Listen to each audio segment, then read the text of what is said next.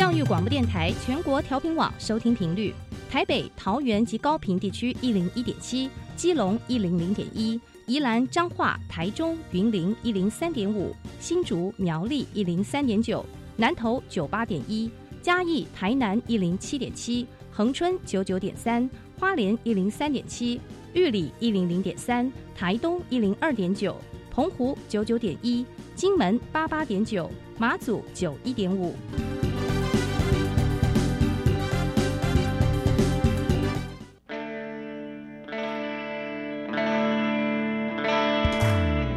命时时有惊喜，生活处处是学习。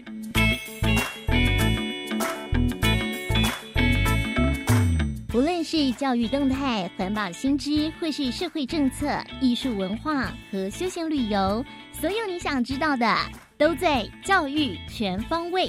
每周日上午十点零五分到十一点，邀请您与我们一同打开学习新视野。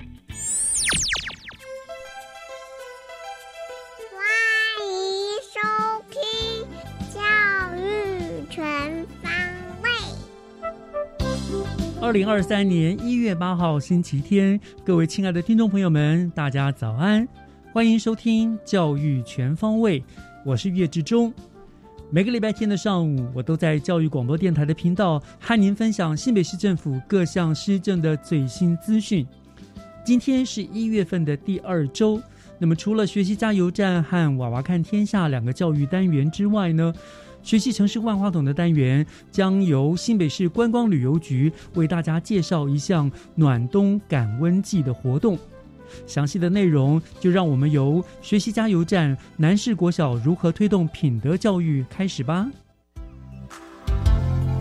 学习加油站，掌握资讯，学习加值。学习加油站今天来为大家加油的贵宾是新北市南市国小的唐玉珍校长。南市国小获得了一百一十一年度的教育部品德教育特色学校的殊荣。今天呢，我们就请唐校长来跟大家分享学校是怎么样来推动优质的品德教育。校长您好。主持人好，各位听众朋友，大家好，非常欢迎校长来到我们节目当中。同时，我要恭喜校长哈，南市国小得到这个呃品德教育特色学校的殊荣哦。是，嗯，我想首先我们就直接来请教一下唐校长好了，您是不是可以跟听众朋友们先说明一下，是什么样子的一个起源，让南市国小有了这个推动品德教育的这样子的一个发想呢？嗯，是。呃，我们非常感谢哈，很荣耀的可以获得这样的一个肯定哈，也鼓励我们再往前走哈。呃，南市国小是六十三年的老校，嗯历经校舍改建，它其实是一所有历史的新学校。是，那学校里面哈充满了人文，还有温馨和谐的校园文化。其实这就是推动品德教育的最大的利基。那我们都知道，教育其实就是教人成人的一个重要的工作。没错。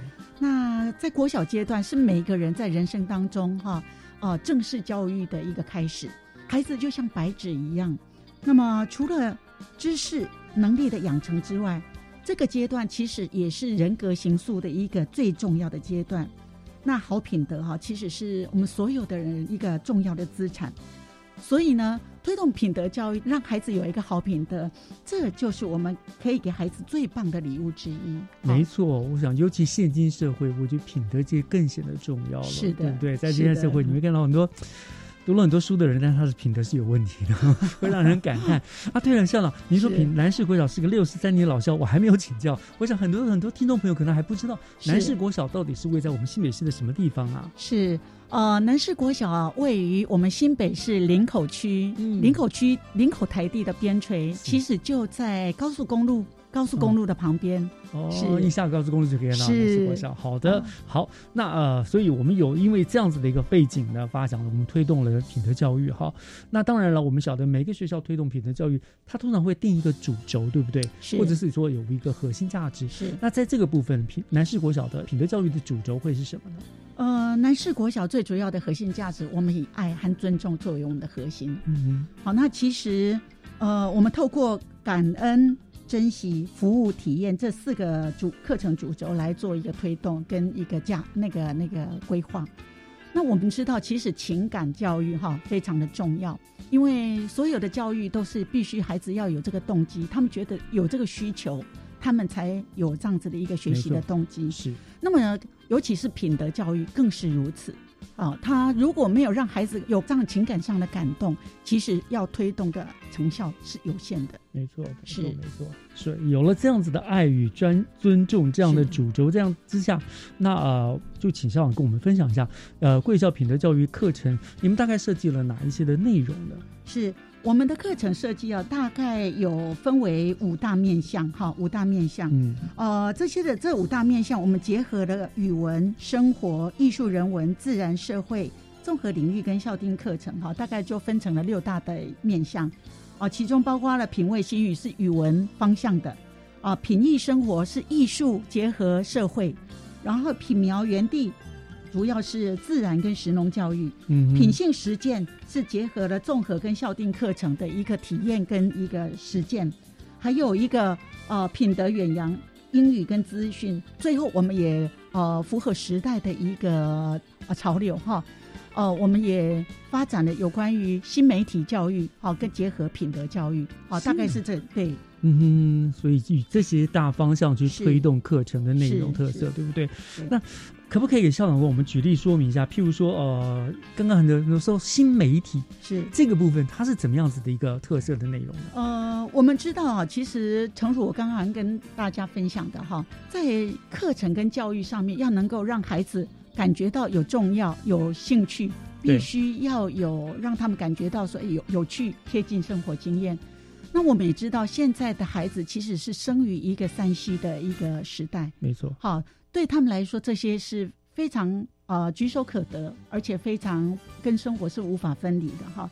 所以我们在结合我们的那个新媒体教育的这个部分哈，我们也做了这样的一个规划，就是说，呃，像在一年级的部分，我们透过家事服务那个拍摄、上传这些的这个模式。那二年级是好难得赖贴图，那我们也知道说，哎，赖贴图其实是现在孩子跟家人的生活互动是不可或缺的。嗯，然后我们让孩子跟家人一起去做一个呃品德的方向这个主轴来做一个设计。贴图对对对，然后把它上架啊，然后在三年级的部分，我们结合了呃可能综合领域呀、媒体的那个素材，因为我们现在知道说我们现在的媒体哈、其实非常的多元，嗯，孩子的一个媒体视读这个部分非常的重要没。错，他们要有能够区辨哪些资讯是正确的，哪些资讯是错误的这样的一个能力。嗯哼，那么在四年级的这个部分，我们就透过呃收集名人、寓言故事这些的方式，然后指导小朋友写稿、进行录音、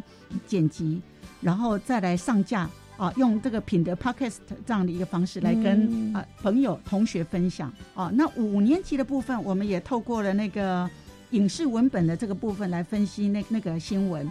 同时，也透过了我们有一些的重大的主题，然后让小朋友自己来编写剧本，啊、然后来拍摄，拍摄，然后上架在 YouTube 上面，让孩子能够分享这些的一个用不同的这个多元的这个面向哈、那六年级的部分，我们就是要了解到现在的媒体非常的多，包括呃网红啦、嗯啊，其实小朋友都很想当网红，那么他们怎么样去辨别这个方面对他们来说，到底用什么样的方式？哦，怎么样辨别哪些是真，哪些是假，嗯哪些是有害的，哪些是对自己有帮助的？那我们也是结合这样的一个生活经验，让孩子能够从中去学到品德教育在新媒体这个部分的应用。啊品德教育怎么在跟新媒体做结合？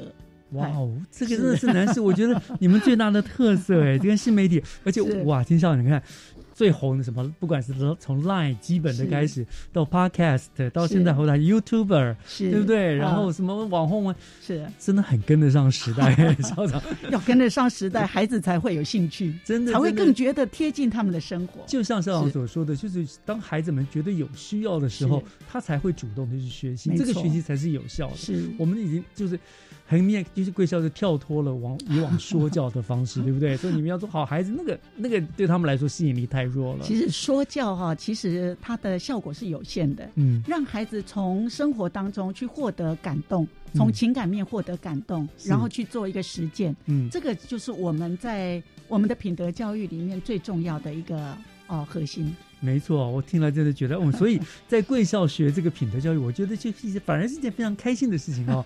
就在这种娱乐娱娱乐的当中，学习当中，潜移默化的，他就把这个品德浸润在自己的生活体经验当中了。是是，哇，所以非常厉害哈。那当然难怪会会会获得了教育部的肯定了。我想这个地方应该是很加分的啦，这是很有哦很。我想这个是一部分啦。嗯其实学校这边啊，也结合了，比方说我们的环境教育，啊，也结合了我们的那个哦语文教育，哈、甚至比方说在平常的节庆，啊，节庆结合语文教育的这个部分，让家让小朋友能够跟家人做一个良善的互动。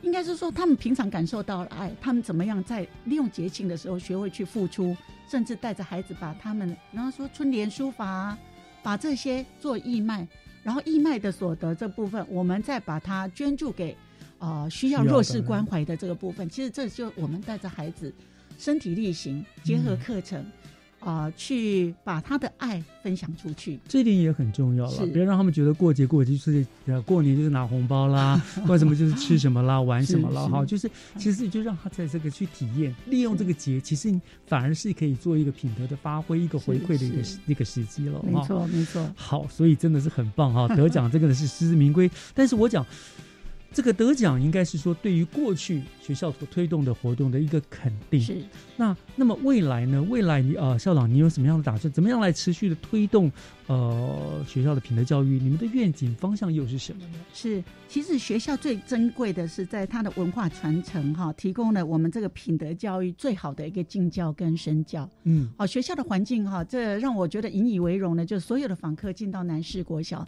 他们会觉得哇，整个的校园氛围，包括孩子的呃互动，不管是跟老师、跟同学哦、跟学弟妹的互动哦，都能够非常自然的呈现出那种非常友善的氛围哈。是还有老师对孩子的关心，这个都是应该是说，我们可能没有办法把它放到课程上面书面化，可是却又可以感受到，这个就所谓的友善校园。嗯好，那透过这样子的一个很好的一个利基，再加上我们整个团队的规划，我们期待说，我们能够呃，像我们新媒体教育这样子，然后再去我们的生活当中，能够呃找到更多的元素，是更贴近孩子的生活经验。嗯，然后更能够让孩子感觉到品德跟他们的生命是息息相关的，从爱自己、爱他人，然后能够爱环境、爱这个社会跟地球，推己及人。是，嗯这是非常重要的一环。没错，我想 就诚如校长您刚刚所说的，好品德是人类最重要的资产嘛，对不对？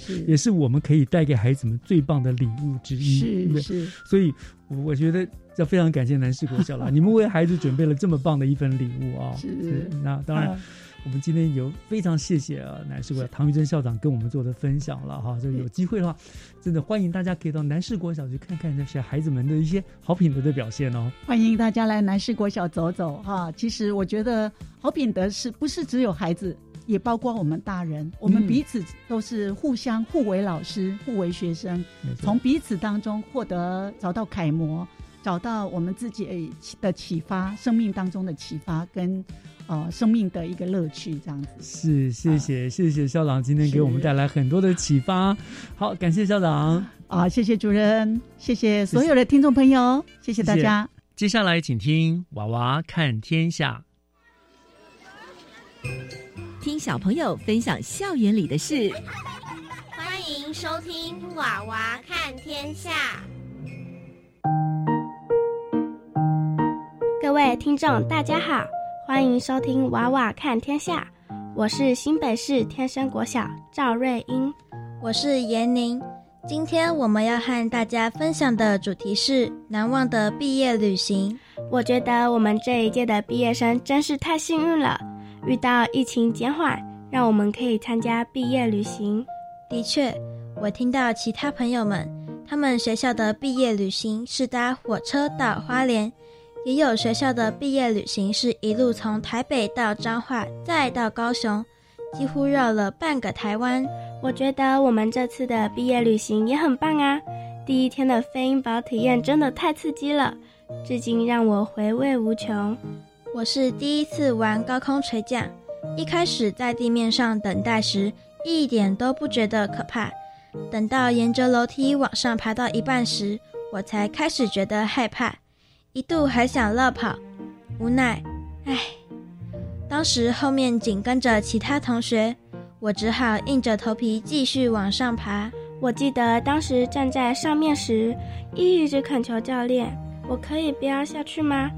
教练完全不理我，还一脸严肃地回答我：“不行，你只能从这里下去。”说完便毫不留情地帮我把安全锁扣好，要我依照指令往下跳。我也是，我也是。不过下来之后，真的没有想象中那么可怕。空中短暂停留，让我有机会调整自己的心情和呼吸，也趁机俯瞰园区的景色。还记得毕旅前，老师不断叮嘱我们，希望我们在这次的毕旅中能够勇敢的挑战，克服心中的恐惧。当时我并没有很在意老师说的话。直到我站上高空走三所的基地台，我突然明白为什么老师说要克服心中的恐惧了。我当时站在上面，双手拉着一条绳索，脚底踩着另一条绳索，又要移动又要保持平衡。亏我平时还是个舞蹈高手，平衡感应该不错，但站在上面一点都不管用。双腿抖个不停。是啊，当时站在绳索上，我根本不敢张开眼睛，感觉自己像是站在一百层楼高的围墙上，一不小心就会摔得粉身碎骨。那种在恐惧害怕中前进，即使只是短短的一百公尺距离，我都觉得好像永远走不到尽头。不过说也奇怪，挑战成功之后。我突然觉得豁然开朗，在学习上面对困难或挑战，就好像是我们在走高空三索一样，只要我们一步一步慢慢走，虽然过程中不知冒了多少冷汗，尖叫了多少次，流了多少眼泪，只要不放弃，终究会有成功走到尽头的时候。嗯，我同意你的看法。对了，严宁，你去过日月潭吗？有啊。之前跟爸妈去过好多次，不过这次避旅去的活盆地真是令我大开眼界。导览老师说，活盆地是由草泥炭土所组成的，地质松软，算是一个天然屏障。因为土地无法进行开发，所以保留了相当丰富的自然生态资源。世界上除了台湾投射盆地以外，只有荷兰的羊角村、缅甸、英赖。地区拥有这样的特殊地景，同学们换好雨鞋之后，就迫不及待地跟着导览老师出发。走在泥泞的田埂小路上，老师一面解说，一面叮咛我们要小心，免得摔下去之后弄得全身都是泥巴。听完老师的讲解，我小心翼翼地踩在木板上，只见木板立刻下陷，水马上淹了上来，好刺激呀！我记得老师提到过，投射盆地这里曾经是浅湖，泥沙淤积的相当厚，含水量相对较高，有些地面一踩就下陷了。所以如果没有木板支撑着，赤裸双脚下去踩大，我想应该会像电影情节中才会出现的流沙画面，整个下半身都会被土壤吞噬。走过了惊险刺激的泥泞地后。来到了曼波田，曼波田指的就是会跳舞的泥土。这里的土质比较硬，踩下去不会下陷，但是很容易就会摇动。没错，刚才上去时我还以为是地震呢。老师等我们站稳后，发号施令要大家一起往上跳，结果旁边的人立刻感受到地面在摇晃，大家惊呼连连，真的太神奇了。说起日月潭。大家的避旅行程一定不会错过搭乘日月潭缆车到九族文化村。行驶中的缆车沿着山脊向上攀升，可以从缆车上俯瞰整个日月潭风景。九族文化村是大多数人避旅必去的景点之一，但是我觉得我们的行程更酷。除了搭乘缆车玩九族之外，我们还在风光明媚的日月潭上玩起了自立造筏。据说自立造筏的构思来自于《鲁滨逊漂流记》。鲁滨逊从小就喜欢航海，有一天他怀着航海梦搭船出航，却不幸发生船难，船上的人都葬身海底，唯有鲁滨逊一个人活了下来，并且来到一座荒无人烟的岛上。他并没有绝望，靠着自己的毅力与勇气，克服了许多困难，在岛上独立生活了二十八年。教练希望我们能学习鲁滨逊的精神。透过团队合作，共同完成造筏的目标。只不过，我看着教练给大家的工具只有竹子、绳子和桶子时，我实在不敢相信，这样就能建造出一艘竹筏带我们去游湖。我一开始也是不相信，但在教练专业的带领下，我们这组一步一步跟着教练，利用绳子将竹子固定。最后再绑上六个大筒子，一艘简易小船出炉了。为了怕一下水就解体，教练还细心地帮我们这组检查，确认每一个地方的绳结都有绑好。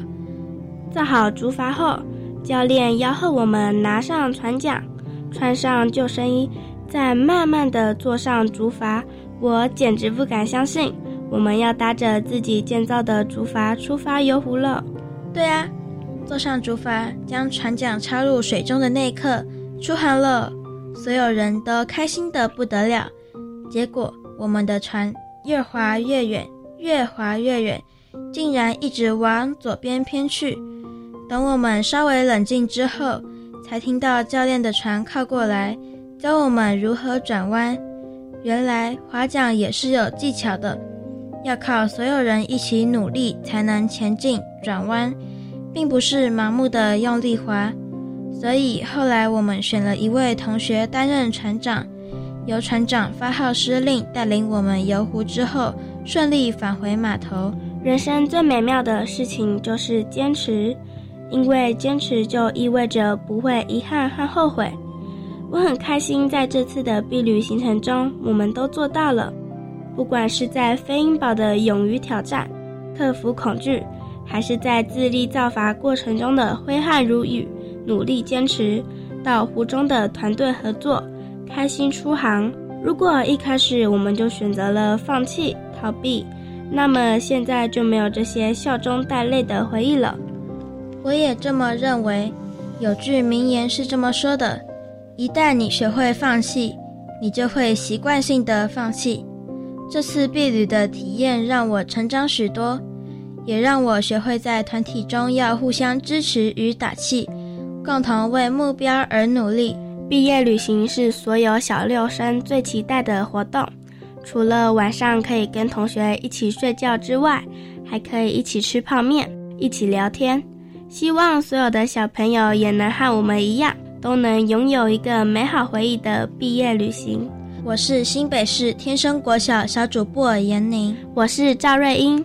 感谢大家收听《娃娃看天下》，我们下次空中再会。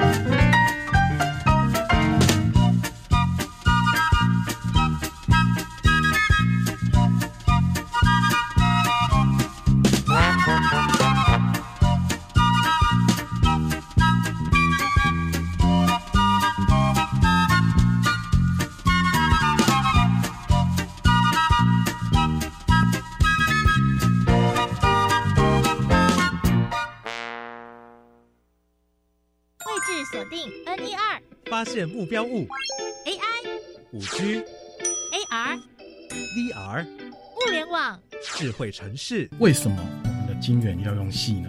三 D 列印不只是模型的制作哦。元宇宙来临了，你准备好了吗？AI 与精准预测会有工业上面的应用。请每个礼拜一到礼拜五早上九点五十五分到十点，跟着季节一起进入科技新潮流。高中职要毕业了之后，你想要做什么呢？我决定申请青年储蓄方案，先去工作或当志工，累积经验，未来更有方向。而且先工作，政府每月还额外帮我储蓄一万元，三年可存三十六万元哦。我也要参加。申请时间到一百一十二年三月十六号，赶快上网申请青年教育与就业储蓄账户专区网站。电话专线零二七七三六五四二二。以上广告是由教育部提供。行政院长孙昌宣布，将普发六千元现金，让经济成长与全民共享。现在各部会正在研拟方案，尚未开始发放，也没有用简讯方式通知，请民众勿点击不明简讯连接，以免受骗。政院也只是警政署追查不法之徒。此外，去年实施的低收入户每人加发七百五十元，中低收入户每人加发五百元，每月入账会再持续一年，最快农历年前即可开始发放，照顾弱势族群。以上内容行政提供。合唱无设限，我们是台北室内合唱团。您现在收听的是教育广播电台。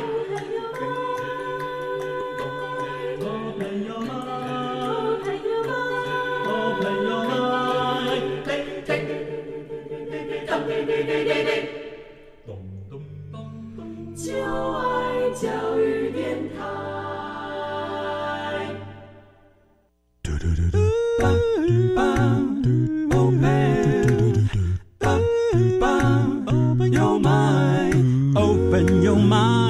就爱教育电台嘟嘟嘟嘟嘟嘟。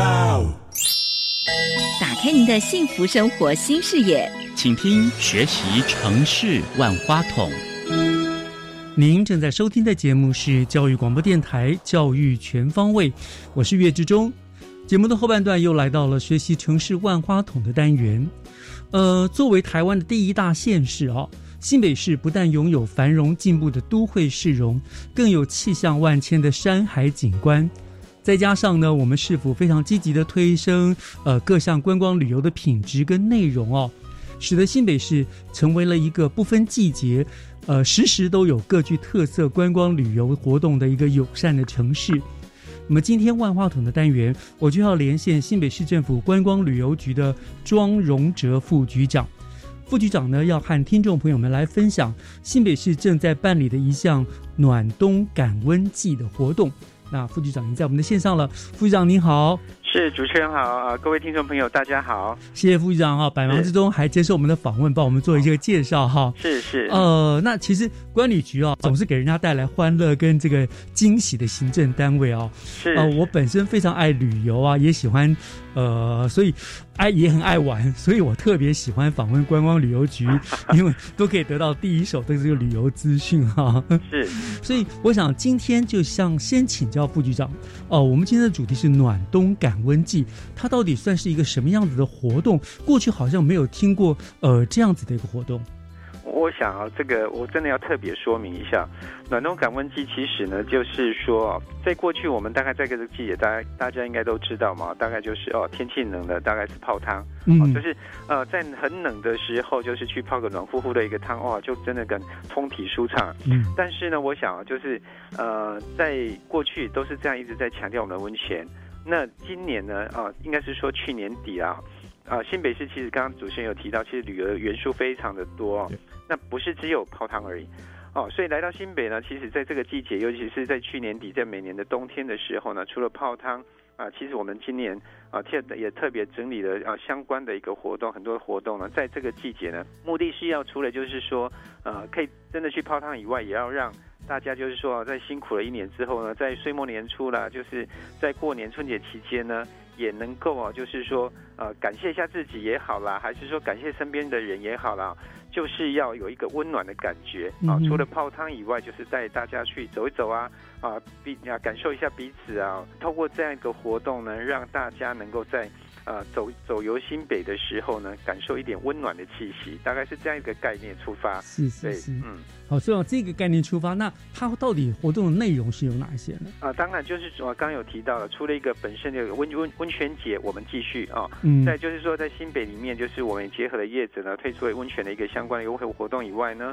啊，我们这一次呢，就是说在呃今年初的开始呢，就像像农业局啊，我们有举办一个啊淡水天元宫的樱花季啊，大概这个大概我也之前应该也都多少听过。那另外呢，我们在啊农历过年的期间过后呢，马上就会紧接着会有新北的天灯节，嗯好，然后我们在在之后呢，马上紧接着也有一个九份的红灯笼季，好，另外呢，在我们过年期间呢，在民政局也在新北大都会公园内办完了一个新北的灯会，以及水利局呢，在我们新庄的一个中牌中呃中港大牌也。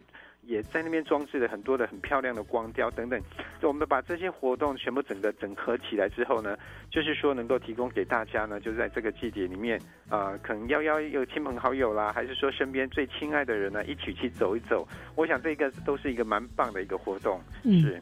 所以原来这个暖冬送暖送感温季，它并不是一个所谓的单一的活动，不是不是不是，等于是你们把属于冬季的活动都给它做一个串联，是吗？是是是，所以这跟跟刚刚有提到，就是说要特别讲一下，就其实就是说要就是要除了感谢自己，感谢身边人，就是另外呢一一种讲法，就是你要去感受这个季节里面呃身边朋友大家给我们的一个温暖，嗯是这样是这样的一个含义啦。是，所以这个活动我看资料上面提供，你们其实是从去年底就开始了，去年底就开始了，是。大概整个活动大概您的统整了哪些活动内容呢？啊，去年底当然已经、嗯呃，嗯已经就是在跨年期间，大概应该也知道，就是一个呃，在我们的淡水的这边举办的一个烟火秀啊，这个大概是跨年、嗯哦那很热闹非常漂亮，刚好前两天过了。是所以我刚刚所提的都是就未来是，就是说我们在呃过年期间或者是寒假期间呢，大家还有机会，就是说呃可以先安排一下行程。嗯哦，像我们的天元宫的一个樱花季啊，向来也都是非常的热门，而且那边真的非常的漂亮。当它盛开的时候，大概在过年期间的话，盛开的时候应该非常的漂亮。没错，对，那另外在我们的平溪天灯节呢，这个活动呢也是大概已经也也也都已经非常非常历有一个历史悠久啊。那这个也曾经就是在在国际上也大家也曾经被评过，就是一个一生必去参加一个的一没个活动错。对啊、这个所以呢，就是说在现在呢就可以开始来安排哦，啊几个新北里面很重要的一个活动，比较能够吸引人活动呢，都非常欢迎的，就就是观啊听众朋友呢这边有机会一定要来参与。没错，这些都是国际知名，而且真的是是我也是我也都恭逢其盛，真的是非常壮观，非常漂亮啊。是是不错，您刚刚提到有一个九份红灯笼记哈，这个是呢它是这有什么特别呢？因为我们过去九份就是大家就去玩啊，看风景嘛，你们特别去办一个红灯笼祭是？红灯笼是这样子的哦，因为其实呢，在在九份里面，如果说平常去的话，现在应该也都看得到，尤其是在那个哦那个楼梯的那个老街，对对对哦对对对，有没有走看上？因为我们在在想象那个画面有看过的照片里面，大概都有一个红灯笼，就一个意象嘛。嗯老街哦里面上面有挂一个意象哦，那当然就是说。呃，红灯笼这个东西在过去呢，在九份他们代表的就是一个，你可以把它想象就是财气。好、它当然就是也有人讲，就是说灯笼就是把它点亮，带着啊大家回家的路。但是呢，在这边另外一个就是说带来喜气，带来财气。好、嗯哼那所以呢，哦我们今年也把过去九份曾经有的在地的一个文化的一个提灯笼呢，就这样的一个元素呢，今年呢就是尝试的把它再再把它抓回来之后，我们在过年后也办一个提灯笼的一个活动。嗯那这个部分呢，我们也会在当地找几个地方呢，会用灯笼的元素把它变成是一个类似地景的方式。哦，去呈现灯笼的艺术。那另外呢，我们也会结合我们的民宿啊，跟住宿的业者呢，就是说在夜间的时候呢，也会啊让我们的导览人员带着就是带着大家手提着灯笼，啊，好好去认识一下我们九份这个地区。那因为过去有时候就是自己来九份的话，可能就是虽然风景是真的很漂亮、哦，嗯但是对在地的一个过去的历史文化等等这些可能就不是那么清楚。没错那我们也希望透过这样一个活动呢，除了就是用灯笼代表就是说能够带来啊、一个好的运气、好的一个财气以外呢。我们还就是呃借着这样一边走，就是走读九份的一个概念呢，透过这样一个活动去了解我们整个九份，嗯啊，大概是这样的一个精神含义在里面。真的，我们九份其实去了很多次了，但是这每次大概都是走马看花。其实真的，我就会常发现为什么别人走的九份跟我走的九份不一样，就因为有深度之旅，而且。傅总说那种用提的灯笼的啊，在九份的光，我觉得这配合当地的那个地景哈，人文那个老建筑，还真的很有那种复古的氛围哈。是，这跟我们在这市区里面提灯笼很不一样的感哦，觉是。绝对不一样，绝对因为九份，大大家如果去过，应该也知道，其实那个地方是真的，晚上其实真的有它特别的一个风情在里面，嗯，尤其是真的又啊、透过我们的导览人员哈、去诉说以大概以前过往的呃这边所成就的一些呃历史的一一个故事在里面哦，嗯。呃，然后一边走就可以一边了解这边所有的街景，过去是曾经发生过什么样是，曾经怎么繁华过，嗯。怎么末到后来又是因为啊、产业的转变，又变成现今这样类似一个街景。那其实这这些哈是真的都要透过当地有人啊，就是真的去告诉你之后，应该是会了解当地的一个情况的话，我我觉得这样游玩起来的话，就是说不管在知性、感性等等，不是只有漂亮，是真的它有非常深的内涵在里面。真的是是，哇，副座不愧是关旅局，我觉得听听透过你讲之后，他觉得好想再去，一定这次一定要去重新体验一下九老。师，你若有时间的话，我们可以帮你安排。好啊，好啊，是太好了！嗯而且我觉得我们新北真的是得天独厚，哎，就是观观光的资源真的很丰富，有山有水，然后有这种很多老的古迹啊，很多那种人文，这些都是很值得我们是是是是去做一个主题出来的哈。是是也多亏管理局，你们真的很会设计，很会想。当然不止管理局了，我觉得各局处都是，对不对？很像农业局也办了很多有意思的活动啊，什么的。对对对，我觉得都很棒啊。尤其是像我们今年的感温季，其实是我们也是算一个跨局处的一个活动的整合，嗯因为其实旅游的元素不是只有就是观光局本身，因为真的还蛮多的哦，还蛮多，就包括我们刚刚有提到文化局、民政局等等，他们都都也一直用力在就是做一个周边休闲的一个活动的一个发展。嗯，嗯，所以说，呃，你们等于做一个串联，做一个类似懒人包的同整。那活动还是由各局处来办，对不对？是是你们是当做一个窗口。当然，当然一定是要靠大家的力量去把这整个这个整个活动把它成扩散。嗯，这就是我们新北这个成功的地方哈，是就是各局处横向的联系，真的做得很棒，很棒。是是是嗯是是是。好，有这么多的活动，这个都是在我们现在都陆陆续续开始了嘛，对不对？现在就是都都准备中，嗯，有些也都还没开始，所以就是说现在还来得及，就是说可以安排，就是说我们在大概过年期间，呃，如果有时间，因为过年期间毕竟就是大家放假的时间比较多嘛，有时间一定要出来走一走啊，毕竟真的是过去两年了，就是疫情期间大家也闷太久崩坏的啦，真的哦啊，甚至有些产业也真的很辛苦啊，大家真的辛苦了。嗯，哦没错没错。那这段期间如果可以的话，真的就是呃，记得还是要可以邀邀好朋友啊，还是说周边的人啊，一起来走一走。嗯，是也更好带动在地的商商家的活络对，对对？当然啦，对。所以你看，我们呃元宵节等天灯节嘛，对不对？是是天灯放天灯，然后三月多四月有个樱花，对不对？是樱花哇！所以在新北真的，你要来新北是玩玩是玩不完的哈。新对新北其实就是一个像小台湾嘛，真的其实要山的也有，要海的也有，然后真的是蛮漂亮的地方。嗯，是没错没错。好，这个大概就是我们这个暖冬感温季大概的活动内容，是对不对？好，聊到这个地方哈，不错，我们稍微休息一下，听段音乐和音乐。因为呢，我知道通常你们办活动都会有很多的优惠啊、好康之类的。我们待会回来再跟听众朋友来分享到底有哪些优惠好康，好不好？好的，谢谢。好的，我们稍后回来。好，谢谢。我 Thank you.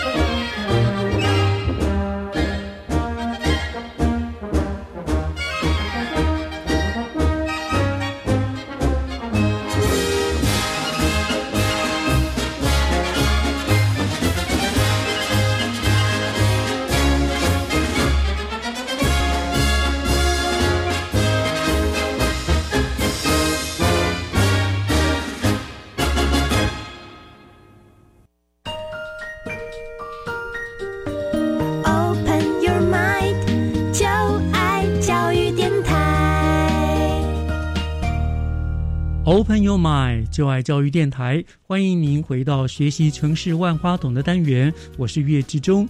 今天呢，我们连线的贵宾是呃新北市政府观光旅游局的庄荣哲副局长，他来跟我们介绍呢这个管理局他们所主办的暖冬感温季啊。那我们也知道，这其实是新北市各局处里面办的在在在一系列，在这个我想在春节期间啦，到三月间办的一系列的活动了哈，很非常的丰富。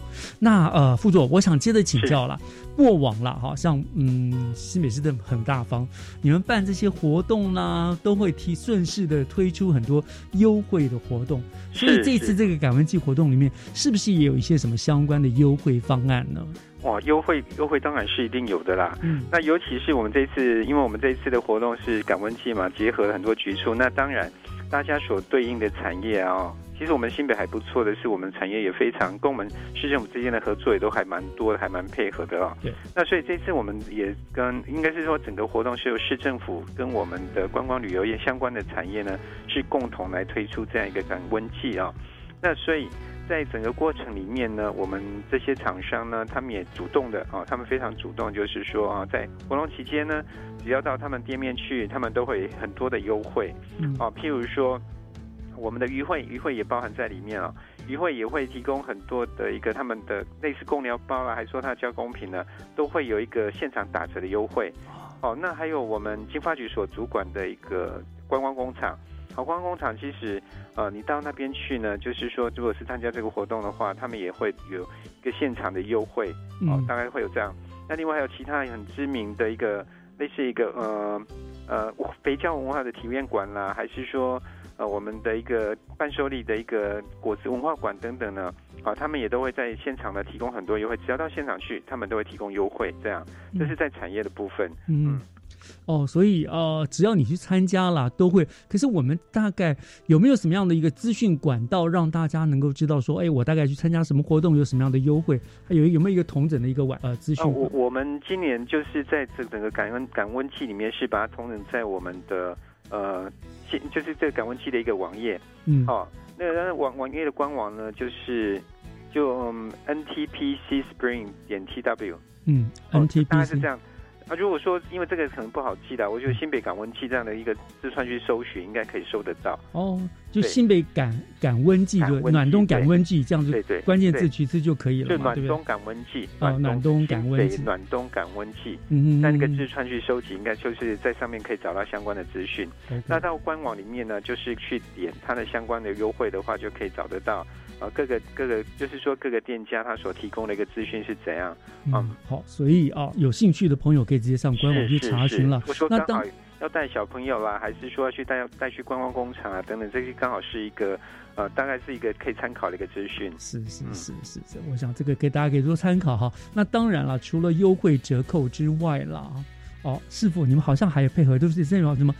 额满抽抽奖的活动，对不对？还会送大礼，对不 对？对对对对，这个这个这个其实是本来是留在 hold you demand day 嘛，留在 后面才要讲。哦，这个是这样的，因为我们在呃，通常就是在这个季节嘛，大家也习惯就是哦，天冷一定会想到泡汤，所以在泡汤的部分呢，我们今年也也也就是筹备了一个类似一个抽奖活动啊。嗯。那只要呢，就从即日起一直到二月十五日以前呢，啊，我们只要到我们的。呃，就是说新北境内的温泉业者里面去消费，只要其实只要两百元，真的蛮简单的一个门槛。嗯，只要消费两百元呢，我们就可以去做登录，去参加抽奖。那这个最大的奖项呢，其实呃啊包含了就是我们呃也是知名品牌的一个按摩椅。哦，其实这个这个单起来都算蛮高的，有按摩椅，然后还有跑步机。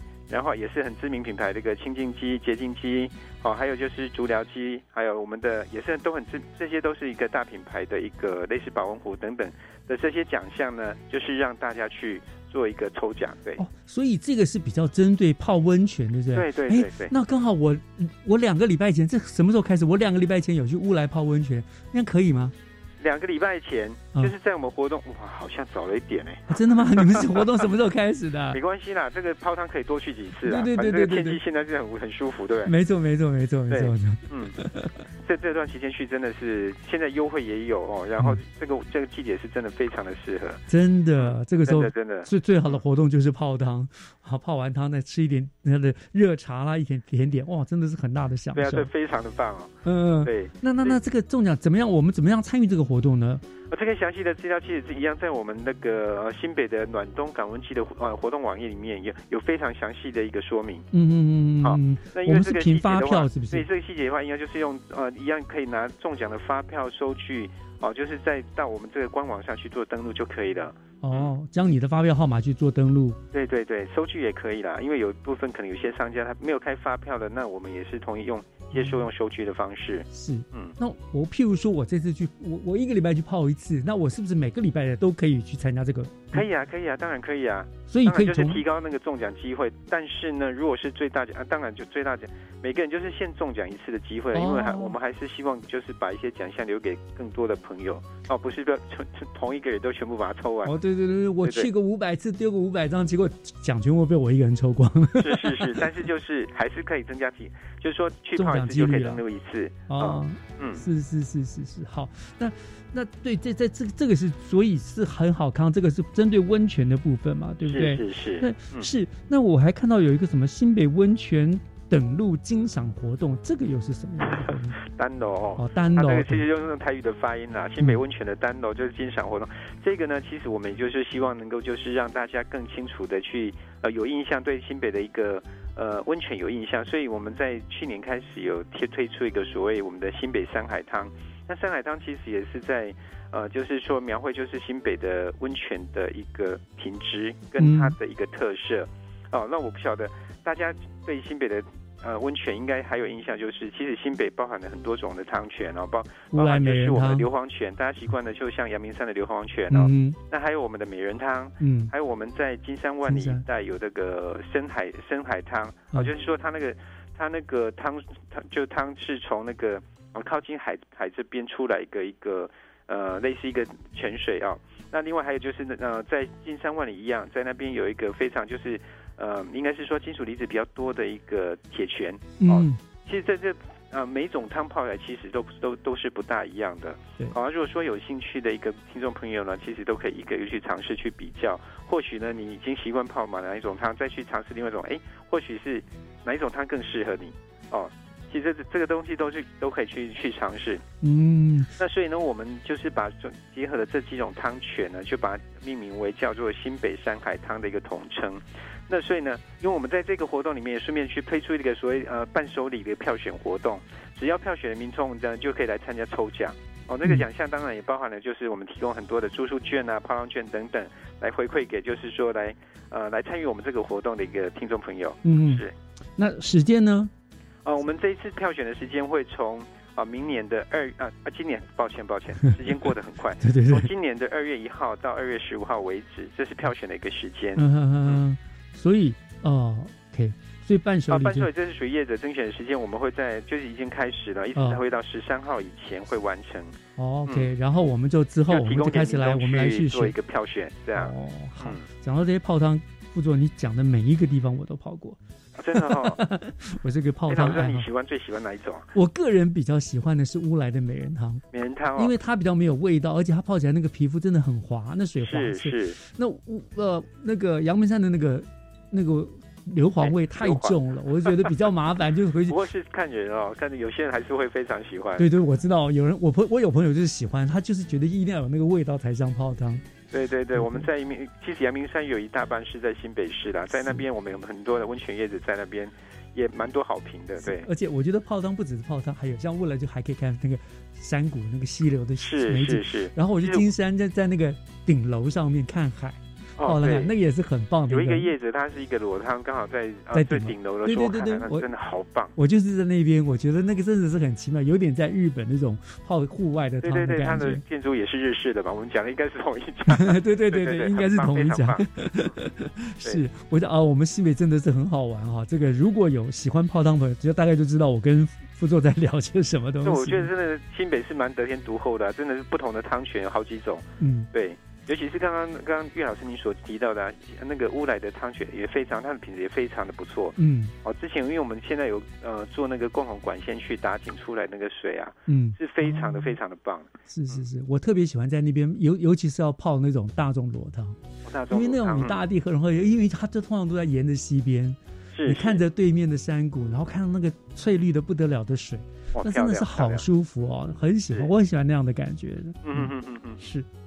好，非常谢谢我。然后这样，这经过这个副局长今天的介绍哈，更让我们更认定了我们新北市真的很好玩，而且而且每项活动其实都跟当地的人文啦、历史啦、物产特色这些都做了结合，对不对？是是是。所以参与这些活动不只是更好玩、更有深度，也能够体验新北市的文化底蕴跟丰富的生态。嗯嗯嗯，是。所以玩新北真的永远不会让你失望。是是是，副座最后还有什么要提醒大家的吗？如果参与这些活动，呃，我想最主要还是要安找出时间安排时间，嗯，对然后非常欢迎大家有机会一定要来新北这边来安排一趟不一样的旅行。是的，新北都准备好了，就等你来玩。是是是是，好的，那我们今天就非常谢谢啊新北市观光旅游局的庄荣哲副局长给我们做的精彩的介绍，谢谢副座，谢谢谢谢主持人，谢谢各位听众朋友，谢谢。